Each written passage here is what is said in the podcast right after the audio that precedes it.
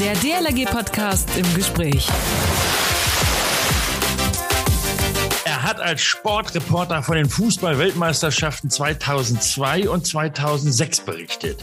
Wir kennen ihn als Extremreporter bei Galileo und er ist Botschafter wie auch Reporter der DLRG. Harro Füllgrabe. Wie er die DLRG kennengelernt hat und was er für uns alles macht oder auch bereits gemacht hat, das erfahren wir im heutigen DLRG-Podcast im Gespräch. Moin Moin oder auch mein Moin, ne? Man, wenn man Moin Moin sagt, gilt man ja als Quasselkorb. Natürlich auch mein Servus, Grüß Gott, da lacht er schon und herzlich willkommen an alle, die auch heute wieder dabei sind. Heute mit mir, ich bin Achim Wiese, im Gespräch bei mir nun im DLRG-Podcast Harro Füllgrabe. Er ist Fernsehmoderator bei Pro7 und Botschafter der DLRG. Moin, Harro. Moin, moin, sage ich mal. Ich meine, dann damit oute ich mich ja als Quatschkopf, aber so ist nee, es. Nicht, nee, nicht als Quatschkopf, als Quasselkopf. Quasselstrippe. Ja, Quasselstrippe, ja. Richtig. Äh, genau, also deswegen sagt man nur Moin, wobei eigentlich so ganz oben im Norden, so Richtung Flensburg, da sagt man dann doch tatsächlich Moin Moin. Ja, und ich bin ja aus Friese, ne? Das ja, aber da darfst du doch kein Moin Moin sagen, ne? Da darfst du doch nur Moin sagen. nö, nö, das ist schon in Ordnung. Also ah, okay, ich sag dann ein herzliches Moin Moin, um es zu verdoppeln. Alles klar, Harro. Harro, wie steht's denn so um deine Schwimmfertigkeit? Oh, da stellst du mir aber eine ganz, ganz intime Frage. Na, na. ähm, du, ich fühle mich im Wasser wie ein Fisch so wohl. Ähm, ich weiß jetzt nicht, ich werde keine Olympiaden schwimmen, ich habe es nie gemacht und ich werde mich auch nicht darauf vorbereiten. Aber äh, ich finde das Element Wasser einfach wahnsinnig toll. Ähm, und dazu muss man natürlich sagen, man muss es auch respektieren als solches. Äh, das habe ich gelernt oder lernen ja. dürfen. Nicht unter anderem, also unter anderem von euch natürlich, aber auch meine Eltern hatten großen Anteil dran, als mich mein Papa damals durch irgendwelche Flüsse gezogen hat, mit oh. irgendeinem Seil um den Bauch gebunden. Wieso zieht der dich durch, oder zog er dich durch Flüsse? Äh, nee, die, die, Flüsse, ja genau. Wir waren, äh, wir sind ja häufiger im Urlaub gewesen. Ja. Das, was ich gemacht habe oder äh, auch gerade in meinem Job für Galileo seit 15 Jahren, dieses extreme Reisen rund um die Welt, das hatte ich ja damals schon durch meine Eltern kennengelernt. Und ja. ähm, naja, da gab's halt auch so Aktionen, wo wir durch so einen Fluss durch mussten. Ich war halt äh, noch, noch keine drei Käse hoch und mein Vater wollte trotzdem, dass ich mitkomme. Und ich glaube, wenn man das jetzt unter Sicherheitsbestimmung der DLRG mal unter die Lupe nimmt, war das vielleicht nicht so oh, lupenrein. Das lassen wir dann mal besser weg, die genaue Beschreibung. Aber äh, dadurch hat er mich schnell herangeführt an warme und kalte Gewässer. Okay. Und ich, ich muss sagen, du, ich fühle mich, ich fühle mich schon wohl. Ich glaube, ich komme ich komme mit meinen Schwimmfähigkeiten sehr gut klar, habe schon ein paar paar äh, Dinge gemacht, die auch in die Richtung extrem gehen. Ob es jetzt nur zum Reinschnuppern war mit den Mine, äh, mit den äh, Minentauchern zum Beispiel. Ja, das ist ja, ja, eine Spezialeinheit der Marine. Äh, bei denen durfte ich ja auch mal im. Äh, da warst du in also Eckernförde, durch, ne? Ja, genau, genau, genau. Und äh, da war es halt extrem, wie die mit Wasser umgehen lernen. Mhm, ja, und das ja. waren alles ganz, ganz junge Kerle. Ich war damals auch schon noch jünger, aber waren trotzdem eine Ecke jünger als ich. Und äh, da habe ich auch schon mal ins Becken gekotzt, das muss ich auch zugeben. Oh. Das hat man ja leider auch gesehen. Aber wann und wo hast du denn schwimmen gelernt? Du, ich habe tatsächlich äh, mit, ich habe gelernt, angefangen, glaube ich, das war in Argentinien, da bin ja. ich aufgewachsen. Da gab es jetzt nicht so diese Strukturen, dass man das halt wirklich lernt im Sinne von Lehrer oder sonst was. Das waren dann eher Mama und Papa und alles das, was drumherum war. Aber äh, zurück in Deutschland mit acht Jahren habe ich relativ schnell angefangen. Klassisch Seepferdchen, Bronze, Silber, Gold. Okay. Und äh, habe dann halt irgendwann auch äh, das Rettungsschwimmerabzeichen gemacht. Das oh. ist schon lang, lang zurück. Aber da hatte ich tatsächlich mal an einem Sommer ausgeholfen als Rettungsschwimmer auf der Insel Norderney. Oh. Ähm, das war so mein, das war tatsächlich einer meiner ersten offensichtlichen Berührungspunkte mit der DLRG. Ah, okay. Ähm, da kommen wir noch drauf zu sprechen, Hau. Nimm nicht alles vorweg, okay. also auf die Berührungspunkte mit der, ja, ja. Aber man merkt schon, äh, mit der Quasselstrippe, das ist gar nicht mal so falsch, falsch festgelegt worden. Ne? Ei, ei, ei. Okay, dann verschließe ich mal die Augen. Wie wichtig empfindest du Schwimmen? Also nicht nur für dich persönlich, sondern auch für alle anderen Menschen? Gut, also für mich persönlich ist es einfach äh, ein unglaublicher Mehrwert. Wenn man mhm. es beherrscht, wenn man sich in Wasser sicher fühlt, ähm, ist das halt einfach, egal in welcher Situation, da rede ich meistens natürlich von Freizeitbeschäftigung. Im Sommer ist es häufig, häufig das Wasser. Das ja. ist für mich so, das ist für viele andere so. Und wenn man dort das Gefühl hat, sicher äh, zu sein, ist das schon extrem viel wert.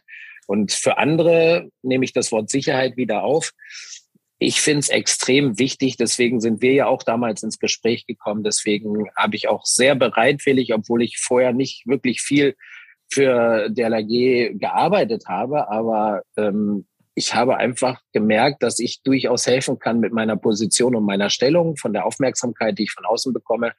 Und es liegt mir sowohl für meine Familie als auch für alle anderen, vor allem Kinder, weil das ist im Prinzip, man kann immer eine Schippe drauf lernen, aber das ist wie Fahrradfahren. Hat man mhm. einmal vernünftig das Schwimmen gelernt, dann ist es im Blut eigentlich. Mhm. Und das ist etwas, was, was ich zu mehr als 100 Prozent geht ja nicht, aber äh, gefühlt für mehr als 100 Prozent unterstützen möchte.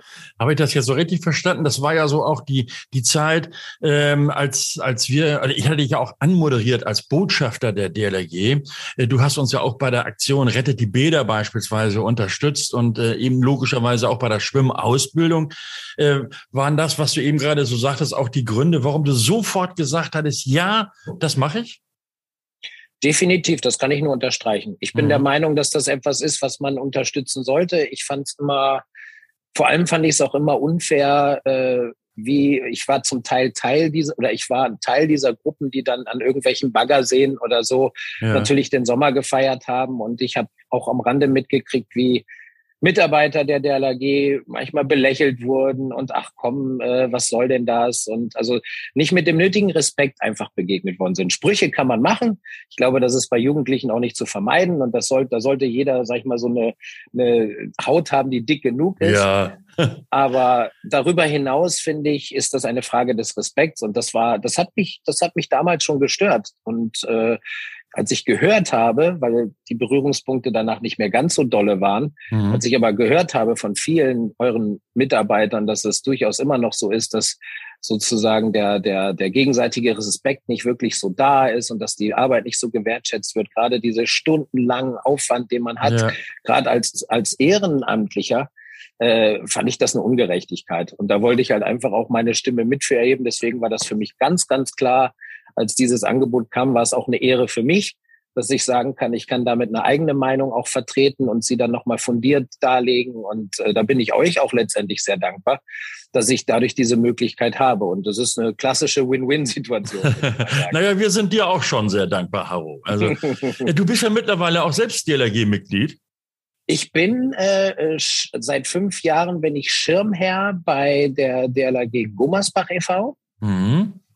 Da habe ich, äh, das, das war im Prinzip der allererste Vorläufer, wo ich, äh, da habe ich mir zuerst gedacht, oh mein Gott, in Ostfriesland geboren, in, in Buenos Aires aufgewachsen, mittlerweile seit 2002 wohnhaft in München.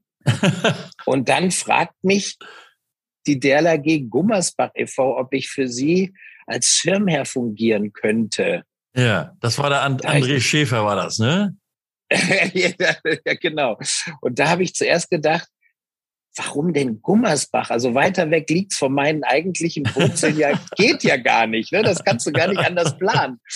Und äh, der, der andere war aber so herzlich, aber auch gleichzeitig gnadenlos. Äh, ein Wadenbeißer vor dem Herrn. Also Kompliment an dieser Stelle nochmal, lieber André. Ähm, nee, das, also er hat mich so davon überzeugt, dass ich das gerne gemacht habe und das immer noch ausführe. Ja, schön. Das ist sozusagen mein Beitrag, den ich gerne äh, für euch halt letztendlich auch mache und wie ich vorhin ja auch schon sagte, für mich selber ja auch ein bisschen, weil diese Botschaft, die, ja. äh, die liegt mir auch am Herzen. Hallo, ich hatte es auch eingangs gesagt, du hast von vielen Fußballspielen berichtet, aber noch von keiner Schwimmmeisterschaft. Gemeinling. äh, ja, da hast du recht, da hast du recht. Ja. Ich habe allerhöchsten Respekt vor all den, sag ich mal so, überproportionalen Könnern beim, beim Schwimmen. Aber mich hat tatsächlich dieser Schwimmsport als solches äh, bis auf Triathlon. Da habe ich tatsächlich auch selber mal äh, Sport im Sinne von Schwimmen trainiert und gemacht, um halt auf eine gewisse Geschwindigkeit zu kommen, weil sonst ja. bringt das ja nichts.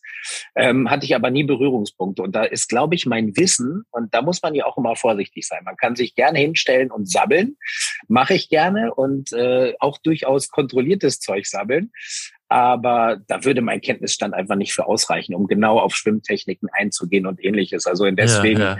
deswegen hat sich das leider nie ergeben. Aber Fußball ist schon mein, mein, äh, mein größter ja, sportlicher Schatz, den ich irgendwie habe. Das liebe ich, den Sport. Und da ist zwar so viel passiert und auch so viel passiert, was jetzt in den kommerziellen Bereich geht, ja, was, was, auch schade ist.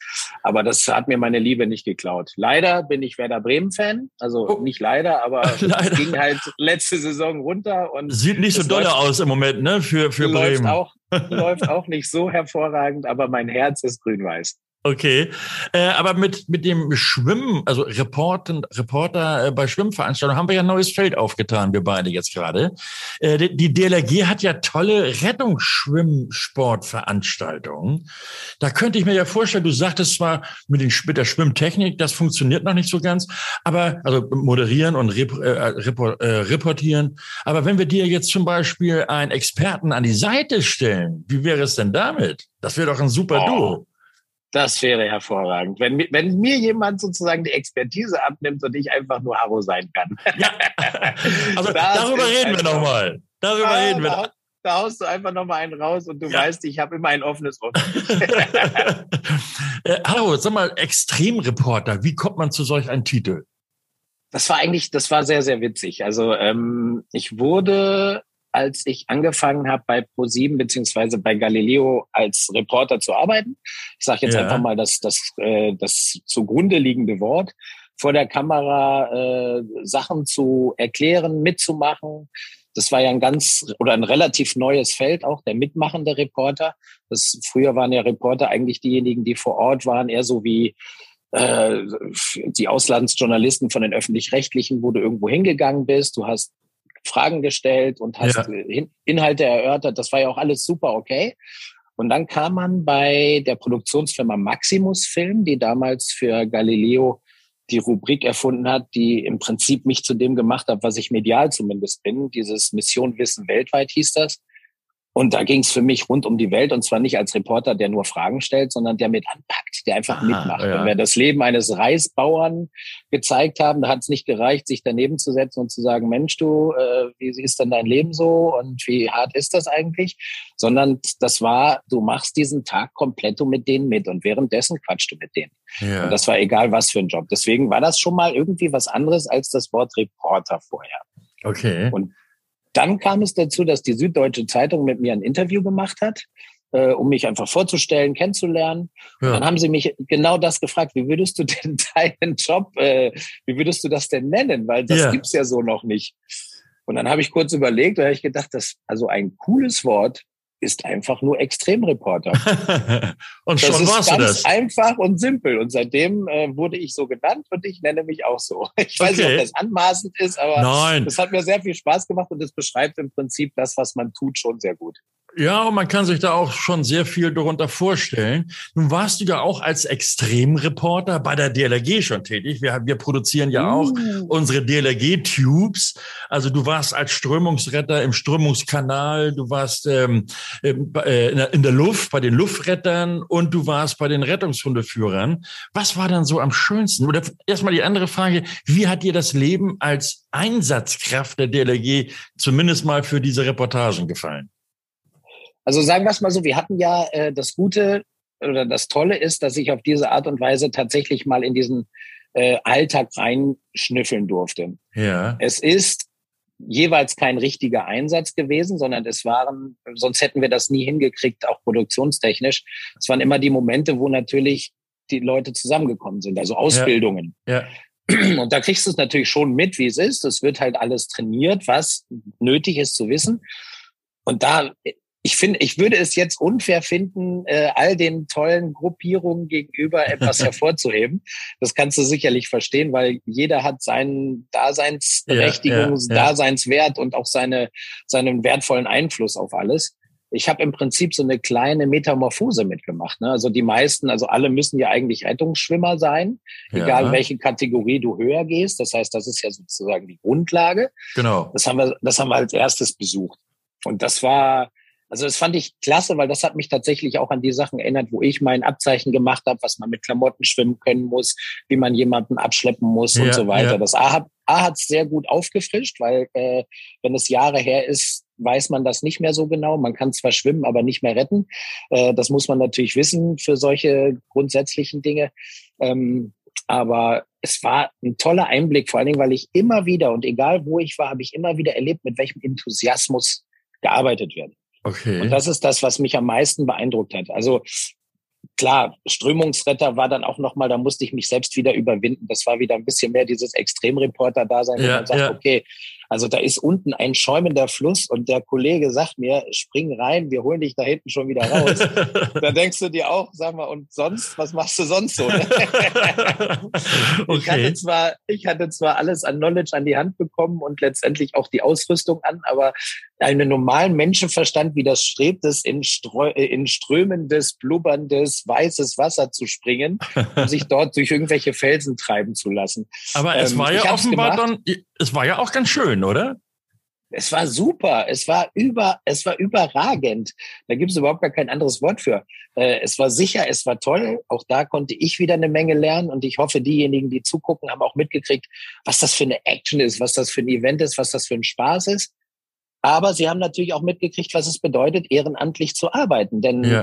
äh, da durch Ausbildung, Fortbildung und so weiter und so fort, das verschlingt schnell, wie ich gehört habe, sechs bis sieben Wochenenden im Jahr, ja, wo du dranbleiben musst. Und das darfst du nie vergessen. Und das ist ja auch etwas, was ich gerne den Leuten auch mitteile. Bei aller Freude, die daran ist, man hat eine Verantwortung.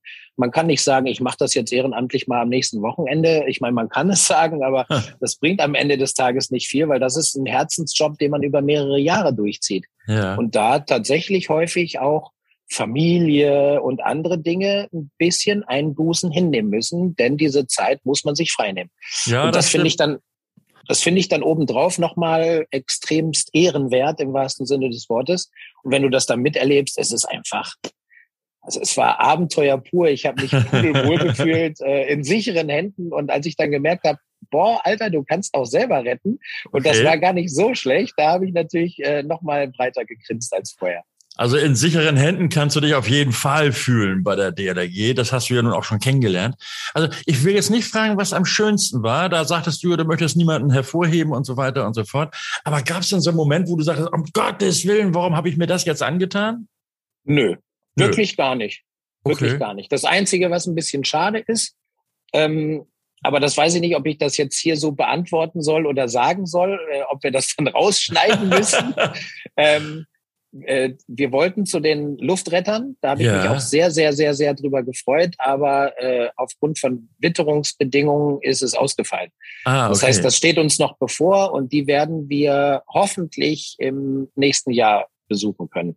Ja, dann drücken wir mal die Daumen. Ja, ja, nee, das hoffe ich auch, weil die Vorbereitung mitgekriegt, auch, auch da wieder die Menschen kennengelernt. Wir waren alle angespannt, es war alles toll und auf der anderen Seite war es auch so, dass da gab es wieder zwei Anwärter für eine Ausbildung, glaube ich, die dringend benötigt ja, werden. Ja. Und dann wird das Ganze wegen Witterungsbedingungen aufgeschoben. Das heißt, du hast halt diese zwei, die ihre Ausbildung beenden können, auch nicht beendet. Das heißt, du hast sie nicht im Köcher für irgendwelche Einsätze, die da kommen mögen. Also muss das auch wieder aufgeschoben werden. Das zeigt auch so die linguistische Seite des Ganzen. Ne? Es ist naja, alles, alles so hinter, ja, ja, genau. Was genau, so genau. Es ist nicht ne? so, so selbstverständlich. Ne? Wir haben jetzt irgendwie 20 Strömungsretter, das ist super toll. Ja. Äh, da muss auch Nachwuchs kommen, weil das bringt nicht viel. Und auch da sind wir natürlich in der Spur, um die Leute, also gemeinsam, das machst du ja, Achim, mit deinem Team. Ich versuche es mit meinem äh, Zutun so gut wie möglich zu machen, auch das attraktiv zu gestalten. Dass die halt einfach merken, Mensch, das ist halt ein riesen Mehrwert. Man kann anderen helfen, man kann selber Befriedigung erfahren und man kann was ganz Tolles machen. Äh, da muss Nachwuchs her, ne? weil sonst geht's irgendwann nicht weiter. Also da merke ich schon, also nachdem du jetzt hier gesagt hast, das ist ja fast ein Aufruf gewesen, äh, von wegen, liebe Leute, macht mit. Nicht? Also da, da, da spricht also auch schon viel Liebe und Leidenschaft mit. Ähm, ich selbst bin ja auch schon seit Jahrzehnten ehrenamtlich tätig. Äh, und wir suchen natürlich immer wieder ehrenamtlich Tätige gerade für uns. Ähm, was, was sagst du so diesen Ehrenamtlichen? Also ich empfinde das als extrem wichtig, wobei ich äh, auch zugeben muss, dass ich nur einen bescheidenen Anteil an der Ehrenamtlichkeit leisten kann, wenn ich das mit anderen vergleiche. Ähm, ich könnte mit Sicherheit mehr, aber es ist natürlich jobmäßig nicht so einfach, sich so zu engagieren, wenn man die ganze Zeit um die Welt rumfliegt. Ähm, und ich muss ganz ehrlich sagen, diese Einstellung, das ist ja genau das, was ich meinte. Das imponiert mir sehr. Ja. Ich, äh, ziehe, ich ziehe meinen Hut, ohne es so übertrieben darzustellen, aber ich ziehe meinen Hut vor Ehrenamtlichen. Da geht es jetzt nicht nur um diejenigen, die äh, bei der DLAG arbeiten, da geht es um die Freiwillige Feuerwehr, da geht es um auch ja. um, um alle, ja, THW, was auch immer, alle, die so, dort Leute haben, auch wenn es Konkurrenten zu sein scheinen. Ja. Äh, wir wollen alle das Gleiche. Und am Ende des Tages, wenn mal wirklich etwas passiert, was wir ja auch schon jetzt leider Gottes mitgekriegt haben, wenn es um Umweltkatastrophen auch im eigenen Land geht, da müssen alle an einem Strang ziehen. Und wenn da, wenn man da merkt, was da für eine Power hintersteckt, da kann man nur extrem dankbar sein. Und dementsprechend, wie gesagt, ich bin dankbar dafür. Ich ziehe meinen Hut. Ich versuche meinen Beiteil zu halten, auch wenn ich weiß, dass er relativ gering ist. Aber immerhin ne, kriege ich den Po hoch, ja, auf gut Deutsch genau. gesagt, und mache ein bisschen was. Und dementsprechend äh, wenn ich in einen Raum komme mit Ehrenamtlichen, die äh, freudig grinsend dastehen, weil sie sagen, Mensch, da kommt doch der bekloppte Harro von Galileo, dann kann ich eigentlich nur zurückgrinsen und sagen, Mensch, und ich habe die große Ehre, euch treffen zu dürfen. Und das ist auch was Geiles. Ja, großartig. Harro Füllgrabe, Moderator, Extremreporter für Galileo und Botschafter der DLRG. Dir, Harro, herzlichen Dank für das wirklich super nette Gespräch. Hast du noch einen Gruß, so in Anbetracht der Tatsache, dass ja nun Weihnachten vor der Tür steht und auch der Jahreswechsel, so an alle DLRG-Mitglieder? Du, ich würde einfach sagen, passt auf, wenn es gefroren ist, ja, da kann man nicht schwimmen. das wird langsam immer kälter draußen. Ähm, nein, ich wünsche euch allen einfach nur das aller, allerbeste. Passt auf, ich wünsche euch äh, möglichst wenig Einsätze, auch wenn es schön ist, rauszugehen. Aber äh, und wenn es Einsätze sind, dann erfolgreiche, weil das ist immer schade, wenn man äh, auch was anderes mitbekommt. Und dementsprechend einfach Hut ab für eure Leistung. Ihr seid genial, bleibt bitte so. Und ich hoffe, dass ich irgendwann irgendwie jeden von euch irgendwann mal zu Augen bekommen werde. Und dann können wir mal gemeinsam richtig schön ein paar Geschichten austauschen. Hallo Vögelrabe, Dankeschön. Dir schöne und weiterhin so erfolgreiche Sendung und auch jetzt schon mal ein schönes, besinnliches Weihnachtsfest. Wie verbringst du das übrigens? Ich werde diesmal ganz, also höchstwahrscheinlich zu Hause sein, wegen nicht, also ich weiß nicht, was die ganzen Inzidenzen mit uns machen. Ja, ja. Ähm, Großeltern, die eigentlich dran gewesen wären von meiner Frau, die leben in Italien und dementsprechend wissen wir nicht, inwieweit wir das schaffen, dieses Jahr ja. dorthin zu fahren. Also wahrscheinlich besinnlich und fröhlich hoffentlich zu Hause. Das heißt, in diesem Fall nicht in Aurich aus Friesland, weil meine Eltern, die habe ich letztes Jahr äh, besucht mit der Family zusammen, sondern wahrscheinlich äh, eher im trauten kleinen Kreis hier bei uns in München. Na, dann also frohes Weihnachtsfest und ja, dir noch schöne Zeit. Tschüss, Harro. Das wünsche ich dir auch, Arim. Vielen herzlichen Dank. Und ihr denkt bitte alle daran, das habe ich eingangs gar nicht erwähnt, ihr müsst uns natürlich abonnieren bei iTunes oder Spotify oder ihr klickt einfach rein auf dlg.de slash podcast. Vergesst bitte eure Kommentare dort nicht, die interessieren uns natürlich auch. Oder ihr schickt uns eine Mail podcast.dlrg.de. Dort könnt ihr dann auch mal schreiben, mit wem wir hier nochmal so schön schnacken sollen. Und vergesst bitte nicht, eure Push-Nachrichten zuzulassen, damit ihr immer auf dem aktuellsten Stand seid. Mein Name ist Achim Wiese. Schönen Dank fürs Zuhören. Bis nächsten Sonnabend. Man hört sich. Der DLRG Podcast. Jeden Samstag eine neue Folge.